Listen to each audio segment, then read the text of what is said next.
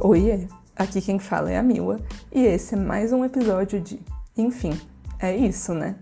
O episódio de hoje se chama O mito da minoria modelo me levou para a terapia. Você em algum momento já sentiu que a sua vida inteira estava meio que pré-definida só porque você tem determinada aparência ou é de determinada raça, etnia? Você já sentiu que todo mundo já te conhecia, mesmo você entrando num lugar pela primeira vez, só pela forma como eles te enxergam, pela sua aparência? Pois é, basicamente essa é a minha vida inteira. É assim que eu sinto que as pessoas me veem desde que eu me entendo por gente. E nem preciso dizer que crescer dessa forma numa cidade predominantemente branca me causou alguns problemas psicológicos da cabecinha e é exatamente sobre isso que eu vou vir falar. Sobre como o mito da minoria modelo me levou como uma pessoa asiática amarela diretamente para a sala da terapia e posteriormente diretamente para o psiquiatra. Para quem não sabe ou por algum motivo nunca viu a minha cara, oi, eu sou uma pessoa asiática amarela. Isso significa que, etnicamente falando, eu sou uma pessoa que é descendente de pessoas do leste asiático.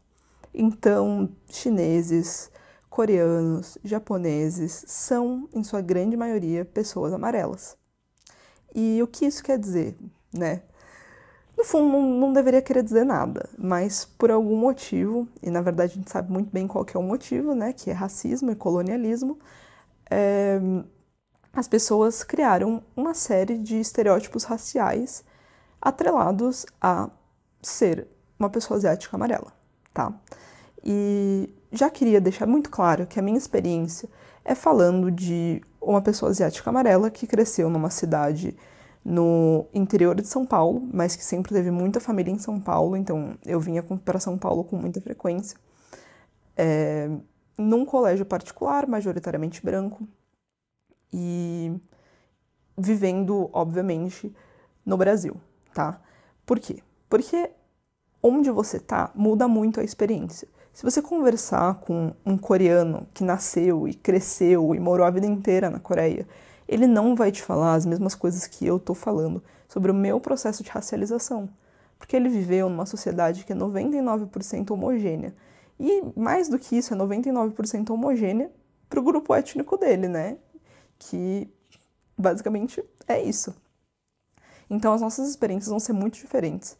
E o que eu tô falando vale mais para as pessoas que fazem parte da diáspora é, asiática amarela, que é, é, pessoas que são filhos, netos, bisnetos de imigrantes, tá bom? É, mas vamos começar com o básico, né? Já expliquei o que é uma pessoa asiática amarela e agora eu vou explicar para vocês o que é o mito da minoria modelo. Gente, sabe a ideia de que todo asiático é inteligente, todo asiático é muito esforçado, todo asiático é quietinho e bom em matemática e basicamente um super nerd, é, um robô, quase. Então, esse é o mito da minoria modelo. É, falando nos termos mais simples possíveis, falando nos termos mais vulgares possíveis, é isso que é a minoria modelo. Aí vocês devem estar se perguntando: mas Mila, ser considerado inteligente, esforçado, não é uma coisa boa? E, gente, tipo assim, não vamos entrar no mérito, assim, né, de coisa boa, coisa ruim, porque é óbvio que, tipo, existem vantagens em você ser considerado uma etnia, uma raça inteligente. Existe vantagens e em ser considerado esforçado porque, enfim, as opressões são muito diferentes. Mas em nenhum momento é benéfico, principalmente no nível individual, você ter a sua personalidade pré-definida na cabeça das outras pessoas unicamente por causa da sua raça, da sua etnia. Tipo, só isso já é um bug mental, tipo, sem tamanhos. Mas mais do que isso, o mito da minoria modelo, ele é horrível também para pessoas não asiáticas principalmente para outras minorias. Ele se chama minoria modelo justamente porque implica a ideia de que existem outras minorias que não são modelo, que não são ideais, que não são comportadas, pacíficas, esforçadas e inteligentes como os asiáticos amarelos. E isso é muito perigoso. O mito da minoria modelo ele começa a ser difundido pela primeira vez nos Estados Unidos depois da Segunda Guerra Mundial, principalmente, tá? É, tem uma leva muito grande de imigrantes chegando e, basicamente, esses imigrantes recebem é, tratamentos horríveis, né? Como todo imigrante nos Estados Unidos. Mas, é, conforme esses imigrantes vão vivendo nos Estados Unidos e eles acabam escapando, de certa forma, de algumas leis de segregação racial que estavam em, em vigor na época, né? Que era muito mais forte, muito mais incidente em negros, hispânicos e latinos. É... O que acontece é que eles, os imigrantes asiáticos, conseguem ascender socialmente é, muito mais rápido do que essas outras minorias, tá bom? É, eles conseguem conquistar níveis, é, níveis educacionais melhores, conseguem trabalhos melhores, conseguem conquistar propriedade mais rápido, mas isso não tem a ver com o esforço individual e esse mito meritocrático. Isso tem a ver com que a opressão não focou tanto nessas pessoas, apesar de sim haverem eventos históricos, principalmente na história dos Estados Unidos, que é muito bem documentado isso, que existe sim é, eventos muito racistas e racialmente motivados contra pessoas amarelas nos Estados Unidos. Mas o que acontece é basicamente isso. Se cria a partir disso um mito, principalmente difundido por pessoas brancas, de que você não precisa criar políticas de inclusão de pessoas pretas, de pessoas latinas na sociedade americana. Justamente porque, como assim vocês, minorias, é, querem essas políticas de reparação histórica, sendo que, olha, esta minoria modelo aqui, que veio para cá e conseguiu muitas coisas sem a gente dar políticas de reparação histórica para eles. Entende como, historicamente falando e socialmente falando, isso é muito, muito escroto? Pois é. é... E por, por incrível que pareça, esse mito da minoria modelo, ele se perpetua até hoje, tá? É óbvio que com conforme o tempo vai passando, algumas coisas vão mudando. O mito da minoria modelo ele também tem muito a ver com é, emasculação dos homens e hipersexualização das mulheres, é, de que as mulheres são essas figuras e essas pessoas exóticas e tipo sedutoras e afins, e, e que ao mesmo tempo são submissas e ótimas esposas e que os homens são emasculados, não, não conseguiriam reproduzir é, que não são atraentes, principalmente para as mulheres brancas no geral. E isso também tem a ver com questões de não querer que houvesse miscigenação na sociedade americana. É, aí já anteriormente, né, no século XIX, que é quando os primeiros é, imigrantes chineses pisam nos Estados Unidos. Mas enfim, dando esse breve panorama histórico, é, muitas coisas mudam ao longo do tempo. Mas, por incrível que pareça ainda, isso ainda foi uma parte central da minha vida, central mesmo. Agora que vocês já estão mais situados, é, vamos falar a real, gente. Como eu cresci numa sociedade majoritariamente branca, é óbvio que todos esses estereótipos caíam em cima de quem? Da bonita aqui, né? É... E assim, vamos separar em partes, porque pensando agora, tem muita coisa que esses estereótipos é, implicavam sobre a minha pessoa e que eu acho que eu, eu preciso separar para depois juntar e explicar melhor, tá bom? Vamos falar primeiro do quesito beleza, né? Que a gente sabe que o padrão de beleza ele é branco, não adianta. E principalmente né, nos anos 2000, eu nasci em 2001, então eu peguei ali toda a fase do início dos anos 2000 até os anos 2010, assim, que foi a minha adolescência. E, cara, a gente sabe, né? O padrão de beleza é extremamente branco. Nessa época, é, referências de beleza asiática não eram uma coisa, tipo, elas não, não existiam, basicamente. Então, eu nem preciso dizer para vocês que eu já fui eleita a menina mais feia da classe algumas vezes, né? É... Eu já fui eleita a menina mais feia da classe, assim, tipo, sei lá. E era muito surreal, sabe? Porque eu acabo anulando um pouco essa parte da minha pessoa, é, de ter interesses e tal. E, uma, e um pouco é porque eu sou sapatão. Se vocês ouviram meu último episódio, um pouco eu anulo isso porque eu sou sapatão. E aí, para mim, era ótimo que os meninos não me achassem atraente, porque eu falava, eu sou madura demais para isso. Interessar por esses meninos bestas, capaz. Bom mesmo que eles me achem feia, porque daí, né, eu não preciso me preocupar com isso. Mas é óbvio que isso afeta a autoestima da criança, né, gente? É, não, não vamos ser hipócritas. É óbvio que, óbvio que afeta. E óbvio que eu me senti feia durante muito tempo. E óbvio que eu não, inclusive, afetou o quão, o quão vaidosa eu era. Porque eu achava assim, tipo, se eu já sou feia, para que eu preciso me arrumar, sabe? Tipo, não tem necessidade. Então, durante muito tempo eu neguei um pouco isso de ser feminina, de gostar de usar maquiagem. Eu. Ai, eu, eu tentei fugir, né? Até a, até a minha adolescência, assim, eu tentei fugir. Nunca fui uma criança que gostou, gostava muito de bolsa, sapato, maquiagem, brincar de mamãezinha, não sei o que, tipo, para mim, eu fugi muito disso. E, e eu, às vezes, eu acho que eu, eu não vivi coisa que eu podia ter vivido, porque eu fugi dessas coisas e me sentia muito feia. E, enfim, a parte de se sentir feia, gente, é, confesso para vocês que não foi nem a pior parte.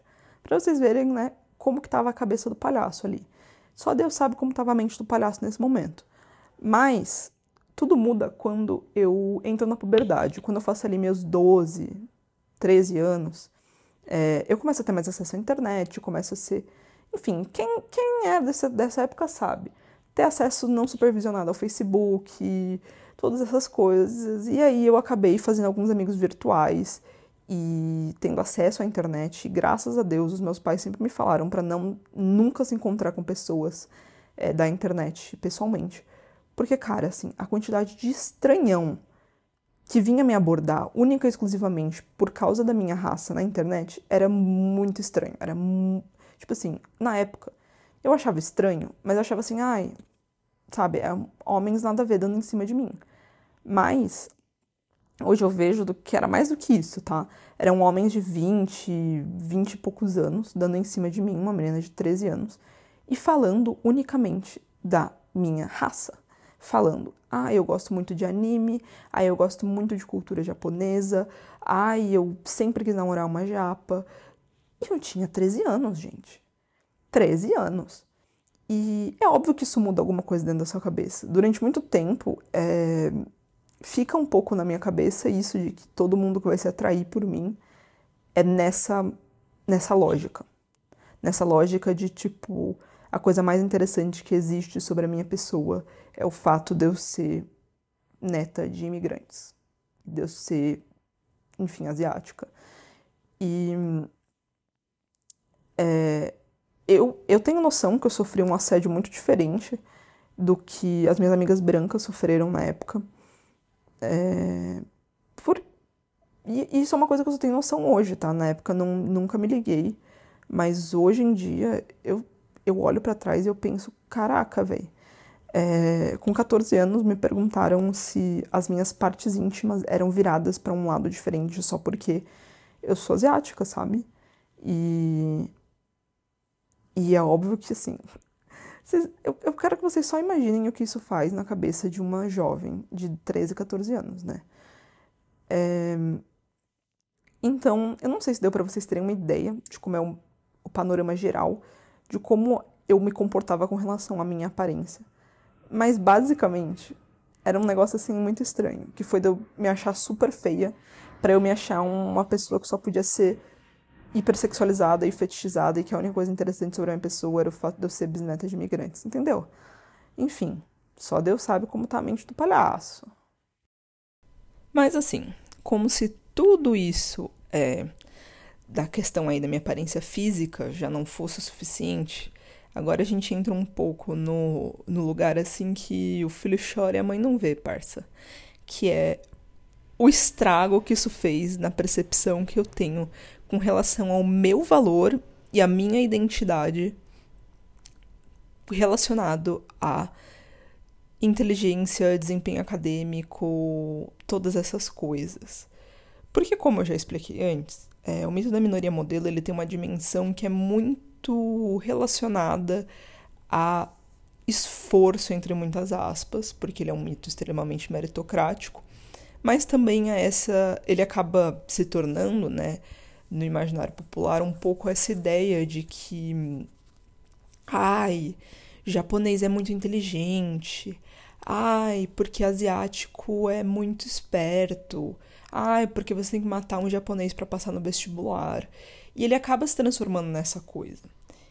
E desde muito cedo, é, como eu não tinha muitas representações, né, do que pessoas que se parecem comigo poderiam ser, e as representações que eu tinha era literalmente é, nerds, né, pessoas asiáticas extremamente nerdolas, assim, é, eu achava que era isso que eu tinha que ser, entendeu? E eu, durante muito tempo, eu absorvi esse estereótipo é, muito fundo, muito, muito, muito fundo, assim. De tipo. Eu, eu não sou uma. Hoje eu entendo que eu não sou uma pessoa que tem uma predisposição, uma afinidade, né? Mais natural, entre muitas aspas, com números. É, não é uma coisa que eu gosto, assim. Eu entendo, eu não tenho nenhuma dificuldade surreal, sobre-humana é, com isso, com esse tipo de coisa, mas não é uma coisa que eu gosto tanto e acho que por isso acaba que meu rendimento não era tão bom assim. E aí, é, quando eu percebi isso pela primeira vez, é, estando na escola, eu acho que eu estava no terceiro ou quarto ano do fundamental, chegou num ponto que eu estudava muito mais essa matéria, porque eu achava que eu precisava ser a melhor nessa matéria e a melhor em todas as matérias. Porque como eu vou ser eu, como eu vou ser uma pessoa asiática amarela, como eu vou ser é, ter essa identidade se eu não sou a melhor em ciência, se eu não sou a melhor em matemática, se eu não sou a melhor em português, se eu não sou a mais inteligente da classe entende que, tipo, a minha identidade inteira eu acabei formando em volta disso, de um estereótipo. Porque era a única coisa que eu entendia que era possível para mim. E isso, assim, não tô dizendo que isso é a pior possibilidade de uma coisa que você pode ser. Eu acho que em diversos momentos, é, assim, de maneira prática e muito fria, se a gente for desconsiderar os probleminhas da cabeça que isso me acarretou, querendo ou não, é, isso me criou uma uma questão de tipo valorizar a escola e tal e posteriormente tipo provavelmente me ajudou é, a passar no vestibular, tô, várias coisas, né? Não, não vamos desmerecer aí.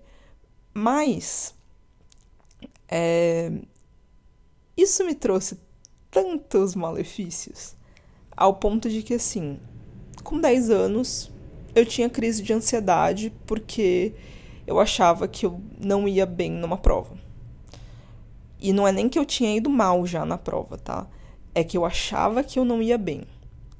Se eu não tinha tempo de fazer uma tarefa escolar, que, assim, gente, quando você tá no quinto ano nem vale nota, sabe? Vale aquela nota de comportamento, sei lá, mas não vale a nota. É se eu não tinha tempo, porque eu também, além de tudo, eu era maluca e os meus pais também eram meio malucos, então eu queria fazer tudo. Então eu fazia todas as atividades extracurriculares que a minha escola é, permitia eu fazer. Eu fazia natação, eu fazia esportes, tipo, dentro da escola mesmo tinha vôlei, tinha é, na, taekwondo, outras coisas assim, coral.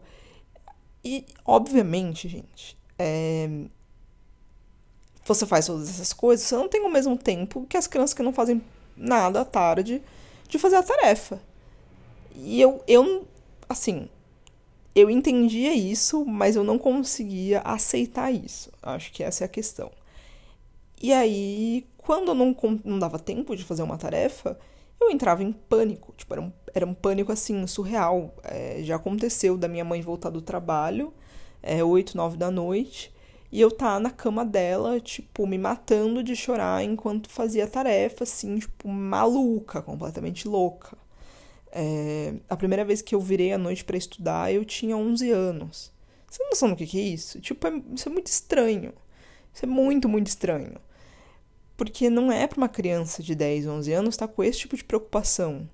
Ainda mais porque eu era uma criança que ia bem nas matérias, sabe? Não era uma criança que tinha uma dificuldade específica que, pô, realmente aí exige é, que eu fique mais tempo estudando ou ter, sei lá, uma atenção especial, tipo, sabe? E é uma coisa que me causava angústia profunda, assim, profunda mesmo. É... E, gente, assim, é óbvio que não dá para você ser perfeito o tempo todo. Não dá para eu tirar 10 em todas as provas. Isso é normal, sabe? Prova depende de tantas outras coisas que não é só você ter estudado o conteúdo, saber o conteúdo. Às vezes você acordou estranho um dia. Só que para mim isso era muito difícil. E eu acho que até hoje é um pouco difícil, assim. Porque, assim, é, se eu tirava qualquer coisa abaixo de 8,5 numa prova, eu passava mal. Tipo assim, eu passava mal. E não é que os meus pais eram exigentes, porque meus pais não não são assim, sabe? É, e eu passava mal num ponto que mais de um professor que eu tive nessa época já me falou: Mila, antes de eu conhecer os seus pais, eu achava que se você fosse mal numa prova, eles te batiam.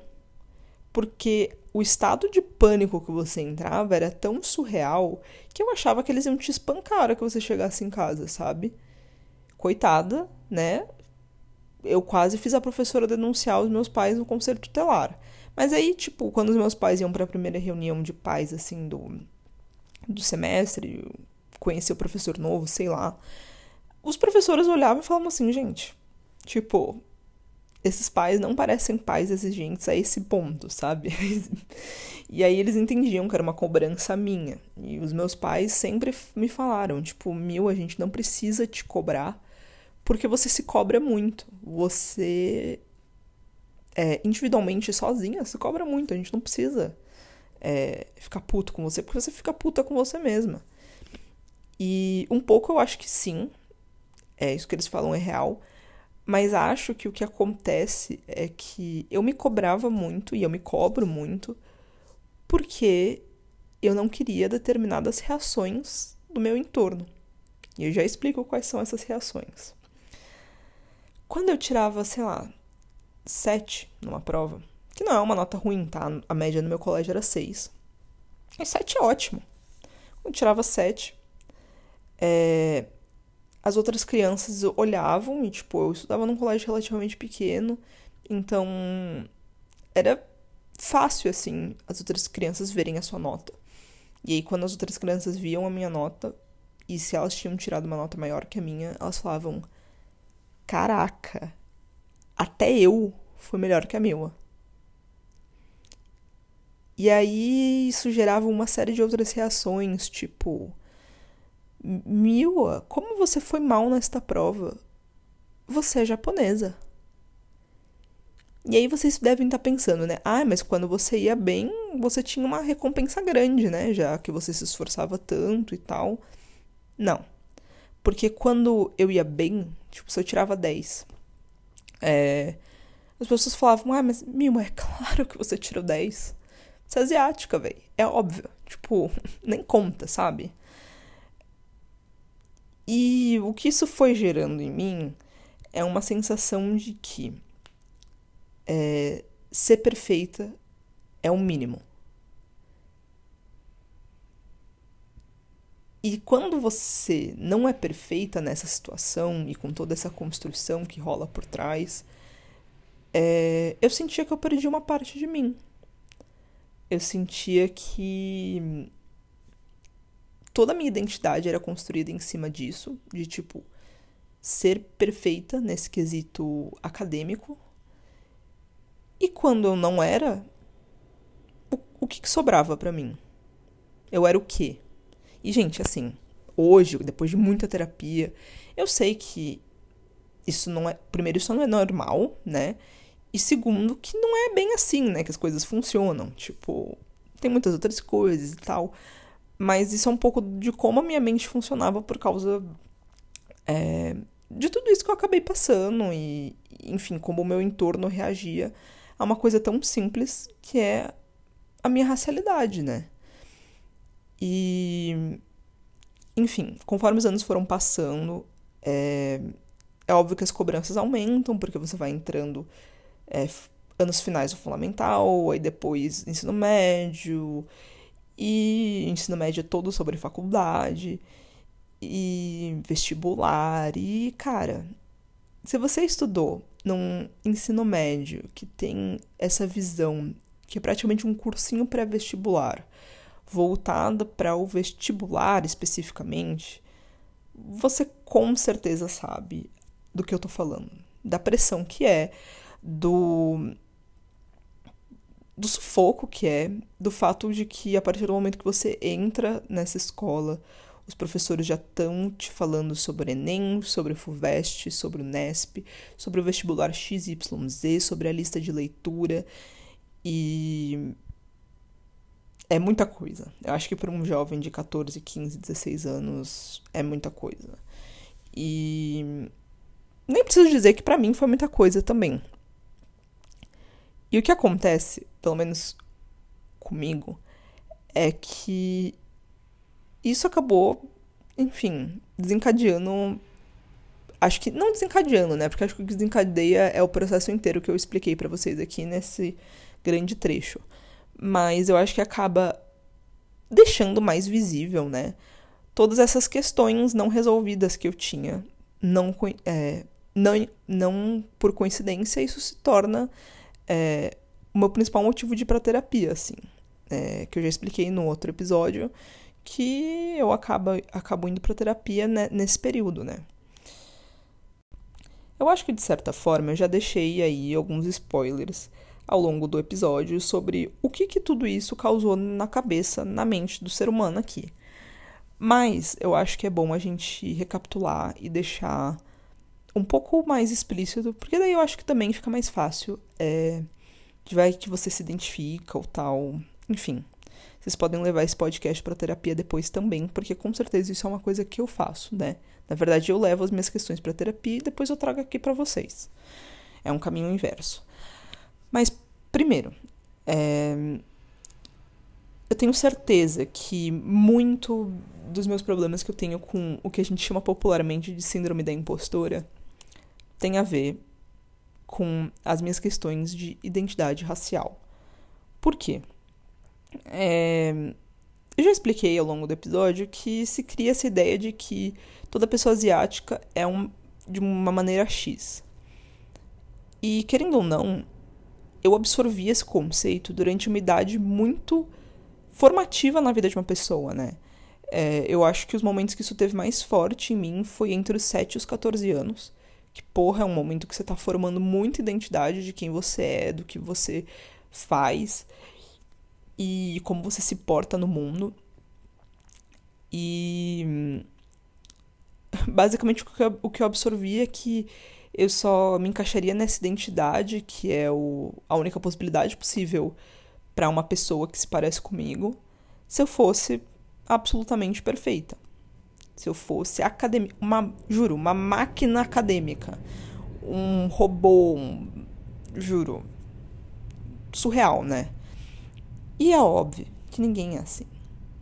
Até porque isso é um estereótipo racista, um estereótipo racial que reduz pessoas de determinada raça, etnia, a uma figura bidimensional que não traduz é, singularidades, peculiaridades e individualidades do ser humano, qualquer ser humano. E é uma identidade, sobretudo, assim, que tem a ver com perfeição. Ninguém é perfeito. E mesmo que seja só em um aspecto da sua vida, ninguém é perfeito. E aí isso constrói em mim muito uma coisa de tipo se eu não for perfeita, eu não sou nada. E se eu não for perfeita, não existe identidade para mim além da perfeição. Hoje em dia, gente, isso já tá bem mais é, tratado, né? tudo bem, já estou me tratando, já estou na terapia há uns anos, enfim, para tratar isso. Mas isso acaba é, culminando numa questão que é a partir do momento que eu sei que é impossível ser perfeita, eu tenho essa ideia que, ok, agora então o importante é parecer perfeita. Mas é óbvio que não dá para parecer perfeito o tempo todo. E se as pessoas descobrirem que você não é perfeita, sendo que você se mostra perfeita para elas a todos os momentos? Será que elas vão deixar de gostar de você? Será que elas vão gostar menos de você? Será que elas vão, sei lá, parar de se relacionar com você e parar de te dar atenção? Será que você vai ficar sozinho? E se isso não é síndrome da impostora, assim, no seu auge, eu não sei o que é. Além disso, é, eu acho que durante um tempo também criou em mim um, um aspecto de rejeição. É, teve um, breve momento, assim, da minha vida que eu fui um pouco mais adolescente rebelde, assim, e na verdade eu queria rejeitar é, esse estereótipo. Em, mas eu, isso é muito louco, né? Eu não conseguia rejeitar ele completamente. Então, eu ainda ia bem na escola, isso ainda era importante para mim. Mas mais importante do que isso era parecer que eu não tava tentando. Tipo, parecer mais legal, sabe? Dar uma rejeitada nisso. E, novamente, gente, equilibrar essa dualidade também não foi uma tarefa fácil, por isso que só durou pouquíssimo tempo. Eu tava considerando aí que era mais fácil ser meio nerdola, síndrome da impostora, do que equilibrar Hannah Montana Best of Both Worlds. Tipo, pra vocês verem como era o bagulho. E aí, por último, eu acho que um. Conviver com toda essa frustração, porque querendo ou não é um processo muito frustrante. É, além disso, adiciona mais, adiciona-se mais uma camada, e acho que é por isso que eu decidi incluir nesse episódio é, a minha questão com o físico e com o relacionamento e com a atração, que gerou em mim é, uma dificuldade de entender que alguém poderia de fato se apaixonar por mim, principalmente se eu demonstrasse fragilidades e me abrisse, me tornou uma pessoa muito fechada. É... Primeira camada aí. Para mim era muito difícil entender que uma pessoa poderia se atrair por mim e gostar de mim e ter vontade de se relacionar comigo num nível que não fosse fetichizado, num nível que não fosse essa fantasia meio sexual, meio doida de fetiche racial com mulheres amarelas e que é muito permeado também pela ideia da pornografia asiática e também mangás e animes hipersexualizados. É... Para mim era muito difícil entender que alguém poderia se atrair por mim de uma maneira normal e não de uma maneira tipo low-key bem doentia, que é essa maneira. Então eu já preferia, tipo assim, se é pra pessoa se atrair por mim desta forma, eu não quero. Então, durante muito tempo eu eu cortei, tipo, não. Se você gosta de mim, não, é fetiche, sai. É, depois que a gente supera isso e, e convenhamos, é, era uma, um desafio. Tem um pouco a questão de, tipo, eu tinha e tenho um pouco muita dificuldade de entender que a pessoa poderia gostar de mim é, para além da minha síndrome de impostora, assim, sabe? Tipo, para além da minha questão de, ah, eu me mostro perfeita a todos os momentos e tal. Então, cara, os meus primeiros dois relacionamentos aí, eu tive muita dificuldade de expressar o, o fato de que eu não era perfeita, uma máquina acadêmica. O fato de que eu tinha dificuldades, o fato de que eu queria pedir ajuda para algumas coisas. É, o fato de que eu não era tão independente assim. E a gente sabe, né? A gente sempre sabe que quando também você não se abre para um relacionamento e não permite que a pessoa veja é, suas imperfeições, suas questões, suas coisas, o relacionamento não vai para frente. E foi exatamente isso que aconteceu com várias várias tentativas, falhas de relacionamento minha, que tipo assim, a pessoa não conseguia ver mais de mim porque eu não deixava também.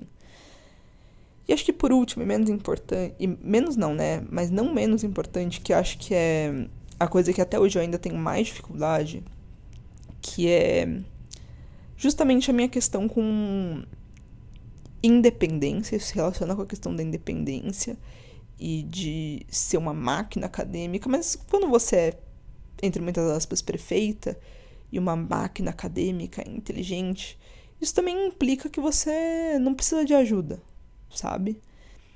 E você não precisa de cuidado, porque você dá conta, né? E eu acho que até hoje eu tenho muita dificuldade de aceitar primeiro o fato de que eu não dou conta às vezes e aceitar o fato de que eu preciso ser cuidada. Às vezes eu quero ser cuidada e eu não sei pedir isso, para mim é muito difícil pedir isso. E aonde eu quero chegar? Eu acho que levantei essas questões para a gente pensar esse problema de uma forma coletiva, né? Como nós, um grupo de pessoas racializadas, somos afetadas por isso. Mas também pensar a partir de como a minha experiência individual se relaciona com a sua experiência individual. Que eu acho que a gente não pensa muito nos aspectos da individualidade da pessoa que isso tem, que isso, quero dizer, racismo, né, no caso, que isso tem. É... Além disso, eu acho que eu queria trazer um dado para vocês também que eu, eu falei, né, como isso afetou a minha cabeça e durante muito tempo eu achei que isso era uma questão minha. Tipo assim, tanta gente convive tão bem com esses estereótipos, por que que eu tô tipo. Sério, sou derrubada por isso. Eu me achava muito fraca por isso. Até eu descobri que mulheres asiáticas amarelas entre 15 e 24 anos são o terceiro maior grupo de risco para suicídio nos Estados Unidos. Tipo assim, essas minas estão atrás de, tipo, veteranos de guerra, pessoas com literalmente estresse pós-traumático de guerra. No Brasil, infelizmente, esse dado não existe, eu não consegui achar.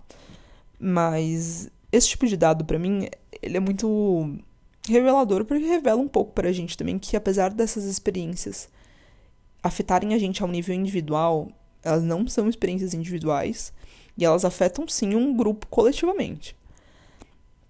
Como eu disse já, gente, esse podcast não é para trazer respostas, mas acho que é para começar uma discussão e levantar perguntas pertinentes. Eu acho que o episódio de hoje ficou mega longo, mas eu vou aproveitar esses segundinhos finais só para agradecer muito, muito mesmo, todo mundo que ouviu até aqui, todo mundo que tem gostado e tem apoiado aí o podcast. É um projeto que me faz muito, muito, muito feliz e que eu gosto muito de, de fazer. Além disso, queria já pedir para vocês deixarem aí o comentário de vocês se você estiver no Spotify, é, avaliar o podcast aí no seu agregador de podcasts favorito que você está usando para me ouvir, seguir o podcast para você não perder nenhum episódio e sei lá, se você quiser me dar um feedback, estou sempre disponível no meu Instagram, arroba e nas minhas outras redes, que tem o link lá na bio do Instagram, tá bom? Ai, gente. Enfim, né? É isso, acho. Um beijo e até a próxima.